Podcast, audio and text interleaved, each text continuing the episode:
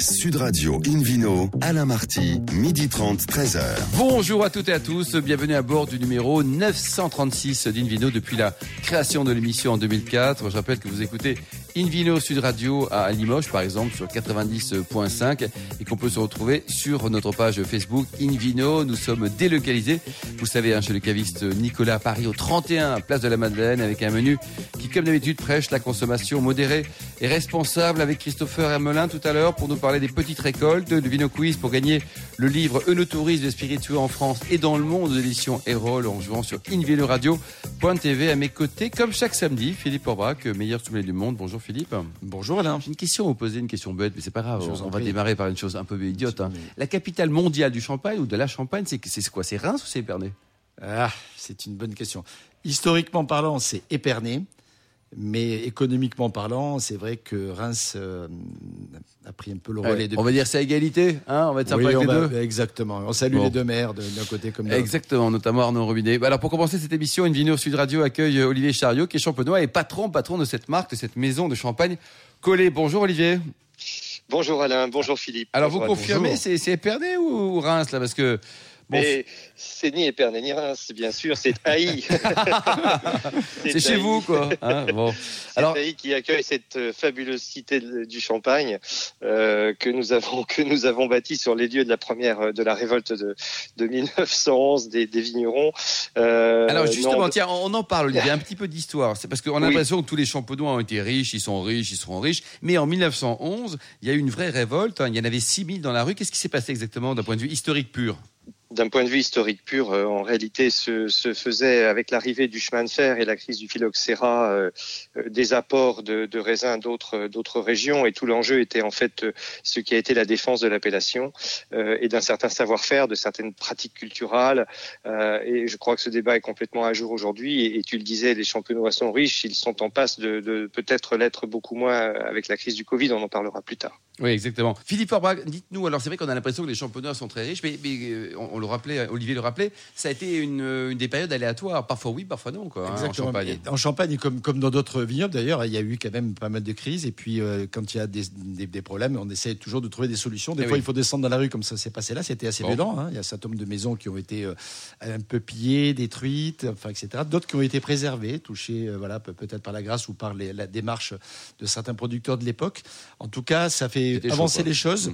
Et dans, en Champagne, et Olivier le précisait à l'instant, il y a eu, ça a permis de mettre les bases un système qui, est, qui existe toujours aujourd'hui, fondé sur une hiérarchisation des crus, sur un respect des approvisionnements, sur une, une rémunération également des, des producteurs mmh. équitable par rapport aux maisons. Donc, une création ça... de valeur pour tout le monde, quelque Exactement, part. Exactement, et c'est une bonne chose. Olivier Chariot, euh, Raoul Collet, il a existé ce monsieur ou pas? Oui, il fut le, le, deuxième directeur en fait de la de la coopérative. Il, il, il, a tenu ses fonctions de direction générale pendant une trentaine d'années. Euh, et en fait, la raison pour laquelle il a donné son nom à, à la marque est que euh, à, à l'origine, les, les, coopérateurs avaient baptisé leur, leur champagne du nom de leur coopérative. Donc Cogevi, c'était c'était des viticulteurs, pas des hommes de marketing. Euh, et il lui est apparu qu'il serait mieux que, en réalité, il porte un, un patronyme, comme c'était déjà le, le, le, cas pour d'autres maisons. En, en, respectant leur esprit coopératif. Donc aucun de ces coopérateurs, bien évidemment, euh, ne souhaitait s'arroger euh, son, son, patronyme sur l'étiquette. Et Raoul Collet avait déposé en janvier 21 euh, sa, sa, propre marque, puisqu'il il était par ailleurs, avant de rejoindre euh, la Cogevi, il était, il était négociant, il avait un statut négoce. Et il a donc cédé cette marque à la coopérative, euh, qu'il a utilisée sous son nom complet jusqu'en 2010 pour l'appeler dorénavant le Champagne Collet. Mais nous rendons hommage à l'homme, à Raoul Collet, euh, donc à la cité du Champagne que j'évoquais, et, et, une rue d'Aï d'ailleurs porte, porte son porte nom. Son nom Aujourd'hui, au total, Olivier Chariot, vous comptez combien d'hectares euh, et, et, sur quel type de terroir? Alors nous sommes dans nous sommes coopérative régionale. Euh, nous avons un approvisionnement donc qui couvre l'ensemble euh, de la de l'appellation, euh, avec effectivement plus de plus de 200 centres de pressurage à travers toute la Champagne, et nous avons à peu près un peu plus de la moitié de, de, de l'ensemble des crues. donc c'est 810 hectares ouais, beaucoup, qui, hein. qui, qui voilà donc tout ne va pas dans notre dans notre marque Collet. Je dis souvent que Collet est un peu la, la fleur de sel de, de, de, nos récoltes, mais nous avons effectivement d'autres activités qui nous permettent d'ailleurs aujourd'hui de, de, de, pouvoir un peu tenir le coup, puisque vous vous doutez bien qu'une marque comme Collet, qui comme toutes les marques de gastronomie sont très très impactées par l'arrêt planétaire des, des, restaurants, des bars mmh. et, et, de cette clientèle qui est notre cœur de, clientèle. Olivier, dites-nous exactement le, au niveau du style pour ceux qui souhaiteraient découvrir en, cette période là de mois de juin la maison collée. Comment définir le style? Vous avez votre champagne, il est comment?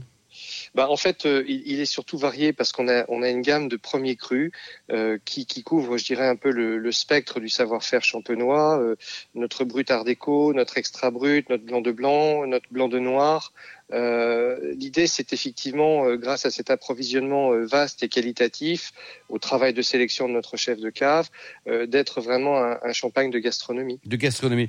Philippe Forbach, le point technique de l'émission, on parle souvent de, dégorgement en champagne. Qu'est-ce que c'est que le dégorgement? Alors, pour faire du champagne, il faut faire deux fermentations. C'est ce qui traduit effectivement cette fameuse méthode. Donc les bulles ne sont pas naturelles alors? Les, enfin, le sont, mais pas. Les, les, bulles sont provoquées par, par la fermentation alcoolique. Euh, et le dégagement de gaz carbonique. Alors, il y a une première fermentation qui a lieu d'une façon traditionnelle en cuve. Euh, et ensuite, on fait ce qu'on appelle un tirage en bouteille. Et là, au moment du tirage en bouteille, on rajoute à l'intérieur notamment un peu de, liqueur pour avoir du sucre et quelques levures pour les faire, pour activer effectivement ces, ce, on les dope. On les dope. Exactement. Et il y a une deuxième fermentation qui se passe en bouteille. Et, euh, et c'est là que le gaz carbonique, effectivement, va, va, va être emprisonné puisqu'on est dans un milieu clos. Euh, mais euh, dans cette période de, deuxième fermentation, il y a également euh, bah, des levures mortes, il y a des résidus qui restent au fond de la bouteille. Si on les évacue pas, on va avoir des bouteilles. C'est pas très bon, quoi. C'est pas très bon, mm. c'est même dangereux parce que ça peut, voilà, ça peut exploser ou enfin avoir des effets au moment de, l'ouverture.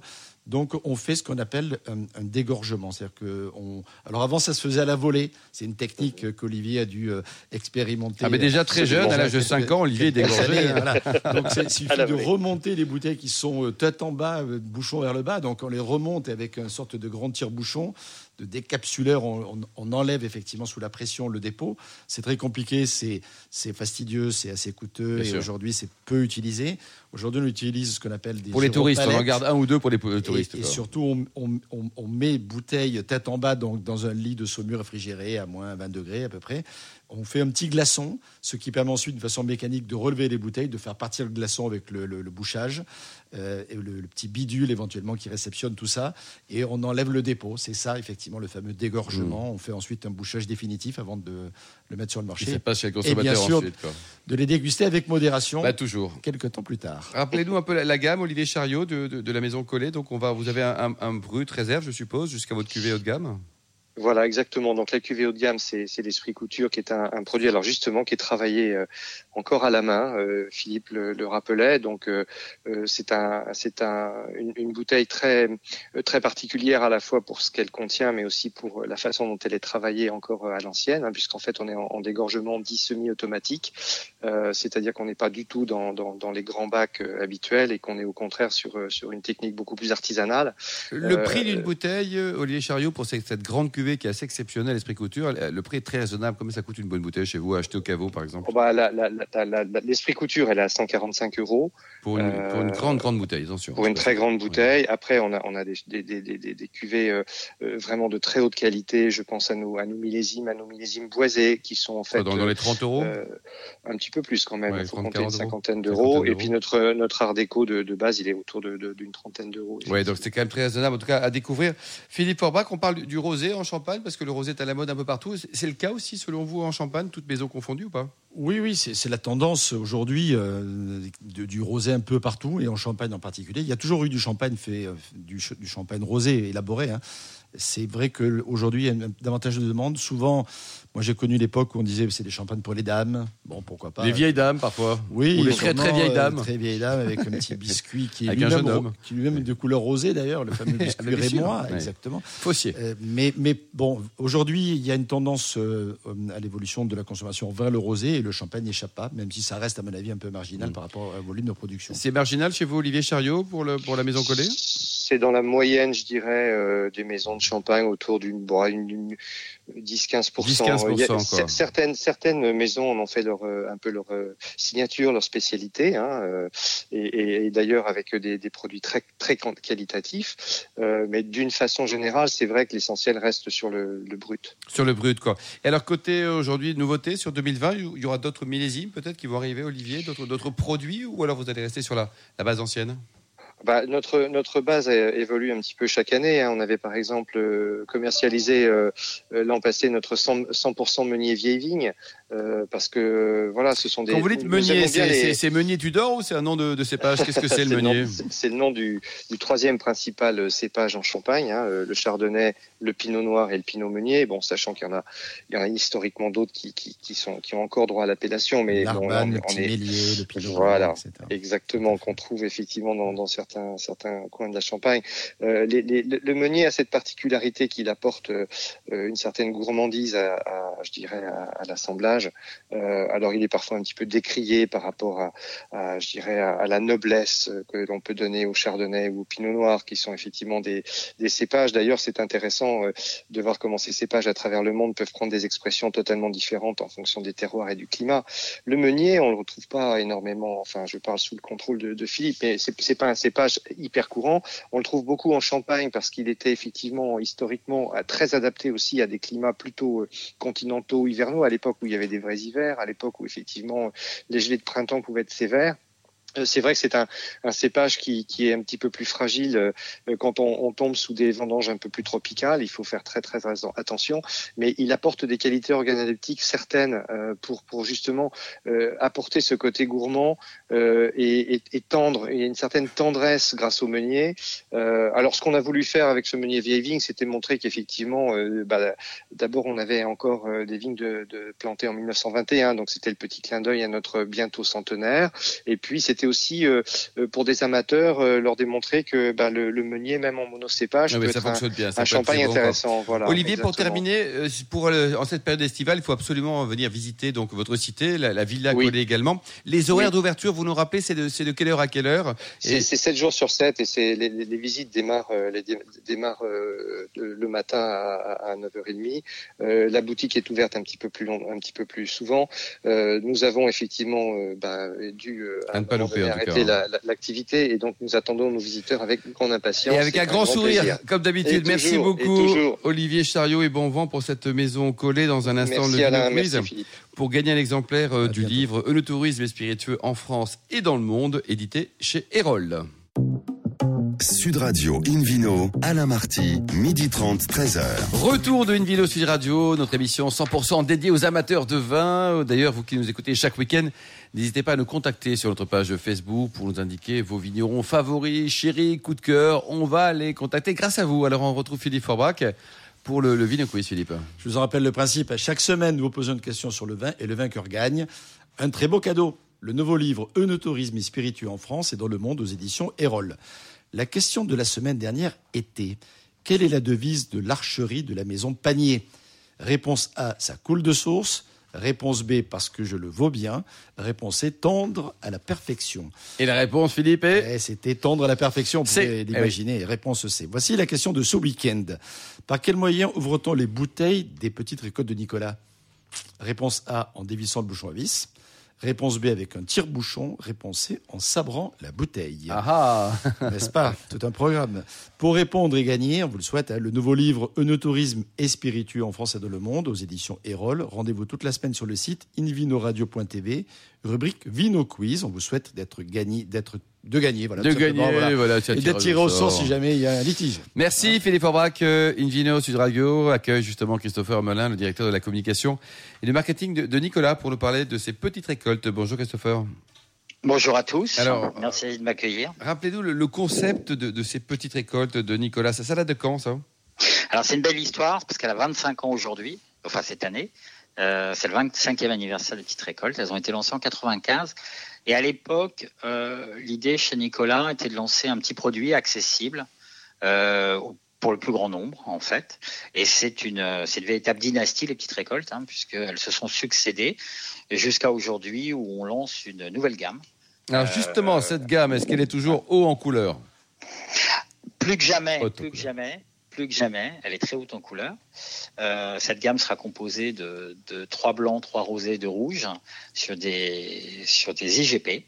Voilà, avec un nouveau design d'étiquette, un nouveau travail qui a été fait sur les assemblages, euh, pour relancer un petit peu ces, ces nouvelles récoltes en, en s'inspirant de l'ADN historique, c'est-à-dire refaire un produit, refaire un produit accessible au plus grand nombre, euh, qui soit euh, en ligne avec les attentes des consommateurs et qui soit à un prix défiant toute concurrence, puisqu'on sera un prix de 4,50. 4,50, quelle que soit la, la, couleur, quelle que soit la, la qualité, c'est-à-dire que c'est 4,50 pour tout le monde. Quoi. Oui, prix rond 4,50. Euh, et ces petites récoltes, euh, Christopher, elles sont vendues toute l'année ou c'est uniquement cette, euh, cette période d'été? Alors non, elles seront lancées euh, cet été, mais sont vendues toute l'année. Elles sont à la disposition de nos clients euh, toute l'année euh, sur les trois couleurs. Hein, et puis, on espère l'enrichir dans les mois et les années à venir. La capsule à vis, c'est un choix, un choix technique, stratégique, de, de, convivialité également pour des, pour des vins à 4,50 euros Ouais, c'est tout ça. C'est-à-dire qu'il y, y, a une logique de coût, bien entendu, mais c'est surtout les petites récoltes. Il ne faut pas l'oublier. Un produit qui s'adresse, c'est le vin des copains, c'est le vin mmh. des bons moments, le, le, vin des étudiants. Tous les gens de notre génération, les quinquas, ont, ont connu les petites récoltes. Hein. Éventuellement euh, même des pique-niques. Euh, exactement. C'est le. Pas besoin de tire-bouchon qu'on a oublié. Eh oui. Voilà, c'est le vin du nomadisme, facile à ouvrir, facile à refermer. Et puis il y a aussi derrière une volonté d'avoir une démarche éco-responsable, puisque 100% euh, de la bouteille est recyclable. Le verre, comme l'aluminium. Voilà, on s'est inscrit dans cette démarche-là, avec en plus euh, des, des, vins qui sont euh, HVE aujourd'hui. Donc oui. on est vraiment dans cette logique éco-responsable et dans cette logique de simplicité et de nomadisme euh, pour permettre à tout à chacun de pouvoir l'emmener partout et, et puis euh, de pouvoir l'ouvrir et la fermer à tout moment. Mmh. Demain, Philippe Aubrac, on parlera des, des vins euh, sympas à moins de 5 euros. On peut en trouver à l'image de de l'excellence des petites récoltes de Nicolas à 4,50 euros. En France, on peut trouver donc régulièrement ce genre de vin ou s'il faut vraiment aller chez Nicolas, il faut vraiment aller chez le, le, bon caviste ou écouter les conseils de David Cobold? Euh, Voilà, si vous faites tout ça, vous êtes sûr de pouvoir en trouver, effectivement. Nicolas est une bonne, une bonne façon d'avoir des sujets, mais globalement, euh, dans, dans, dans la, en appellation, euh, en IGP par exemple, dans le sud de la France. IGP, ça veut dire quoi? Indication géographique protégée. D'accord. Euh, je pense à Pays d'Oc ou Oc qui est la principale hein, en volume, hein, il, y a, effectivement des, vins qui peuvent être à ce niveau-là, même déjà des fois légèrement moins chers sur, place, et notamment ceux qui sont commercialisés par certaines caves coopératives qui, en mutualisant effectivement les, les moyens, permettent d'avoir des vins, des, des volumes vins plus accessibles ah oui. et avec une qualité qui est souvent bien maîtrisée parce que c'est des vins simples, un peu techniques, mais, mais très agréables à boire. Hein. Bon, donc voilà, parfait pour les pique-niques, pour l'été, pour l'hiver, à Noël, avec sa belle-mère, avec ses copains, c'est parfait, Christopher. Pour terminer, comment ça se passe au niveau du, du, du réseau Nicolas? Tout est ouvert là en cette, en cette mi-juin, là, tout est, on, on retrouve de, de nouvelles couleurs, si je puis dire? Oui, ça tourne. Alors, on, on, on, avait fermé que très peu et on, on, a, on avait rouvert euh, dès avril, mais ça tourne bien. Les clients sont au rendez-vous et puis on les sent, euh, on les sent motivés pour consommer, euh, ouais. pour s'aérer la tête, ce qui est plutôt une bonne nouvelle et préparer l'été, euh, vraiment. Cette fois, ça y est. Donc ça y est, le, le sourire est, est, revenu pour tout le monde. On, peut ouais. commander vos bouteilles sur le sur le site internet? Il y a l'aspect digital Alors, ou pas? Toujours. Euh, dans la philosophie de Nicolas, il y a toujours eu la volonté d'être accessible. Accessible, euh, c'est-à-dire, ça veut dire plein de choses. Ça veut dire euh, large gamme, ça veut dire par accessibilité dans le prix, mais aussi par les canaux de distribution. Donc, il y a les caves, il y a aujourd'hui le site internet et, peut-être un jour une application mobile, euh, très bientôt, j'espère. Merci beaucoup, Christopher Amelin. Bon vent pour les petites récoltes de Nicolas. Invino Sud Radio s'intéresse maintenant, grâce à vous, Philippe Forbrac, au rouget ça n'a rien à voir avec Rouget de Lille, c'est le petit poisson, c'est ça qu'on trouve Méditerranée C'est plutôt Rouget de Méditerranée, ouais. voire de l'Atlantique oui, d'ailleurs, parce qu'il y a, ouais, y a des ouais. bons Rougets ailleurs. Euh, le Rouget Grondin, le Rouget Barbin, fait tous ces petits poissons qui effectivement de cette couleur et de cette chair particulière, et surtout de ces entrailles particulières, parce que ce qui donne aussi le caractère effectivement au Rouget, c'est cette chair qui est quand même plus grise, légèrement rose.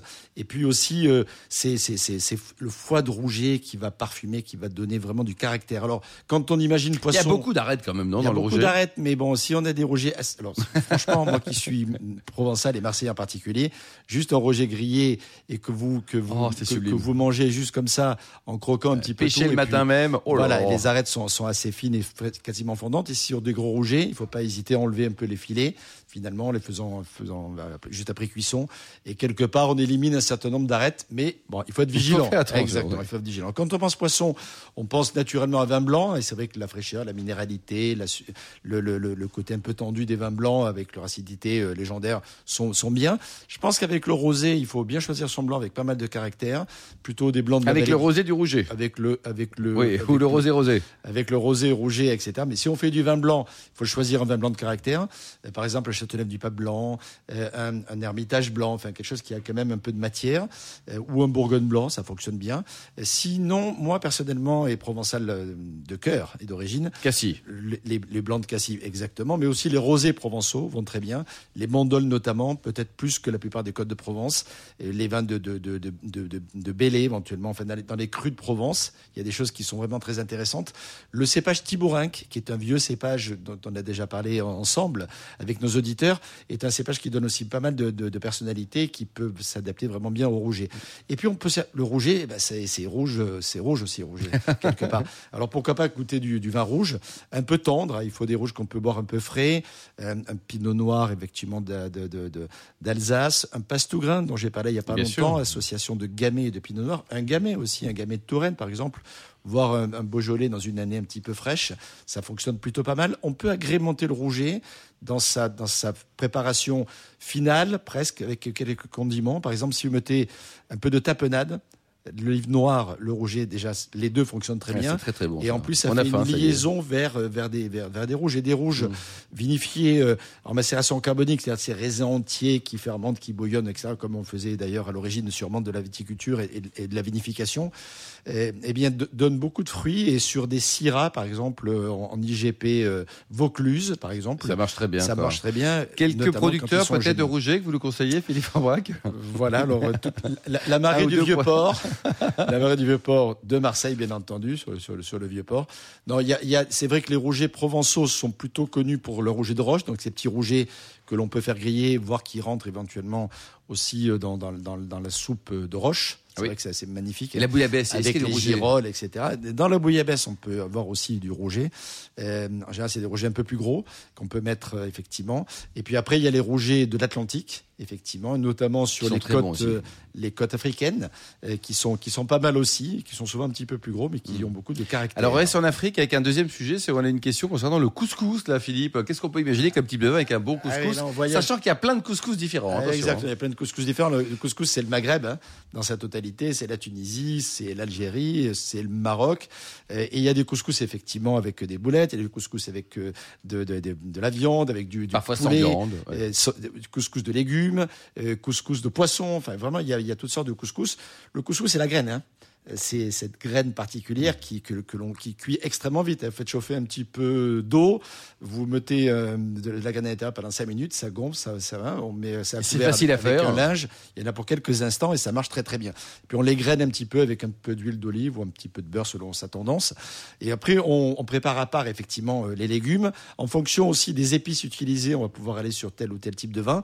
Moi sur les couscous poissons, effectivement, les, les, blancs méditerranéens vont particulièrement bien. Alors les blancs corses, par exemple, sont une très bonne idée. Les vins de patrimonio avec le cépage Vermentino. Euh, les rosés, bien entendu, sont aussi souvent les bienvenus, notamment avec les couscous poulets. J'avoue que les, les alors ceux, ceux, auxquels on pense d'une façon spontanée, ce sont plutôt les rosés produits au Maroc. Je pense aux Guerwan, aux Boulawan, qui sont assez connus en France euh, et qui donnent des, des, des, des, des voilà, des rosés de, de, caractère, un peu solaire certes, mais extrêmement intéressant pour supporter notamment les épices, mmh. le ras le, les quatre épices, les, le, le, le, le voilà, l'origan, enfin tout, tout, tout ce que tout ce qu'on oui, il faut a un vin bien en fonction de hein. ses goûts. Hein.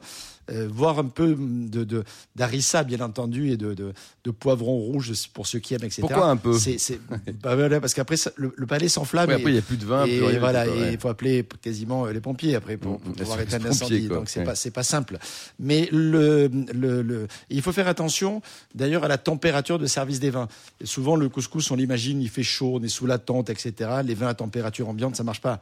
Rafraîchissez le vin pour rafraîchir le palais, trouver votre équilibre. Merci beaucoup Philippe Orbach. Merci également Olivier Chariot, Christopher Emelin et puis aux millions d'amateurs de vin qui nous écoutent chaque week-end. Un clin d'œil à Angéline et Émilie qui ont préparé cette émission ainsi qu'à Sébastien pour la partie technique. Fin de ce numéro d'Invino Sud Radio. Pour en savoir plus, rendez-vous sur sudradio.fr, invinoradio.tv ou notre page Facebook Invino.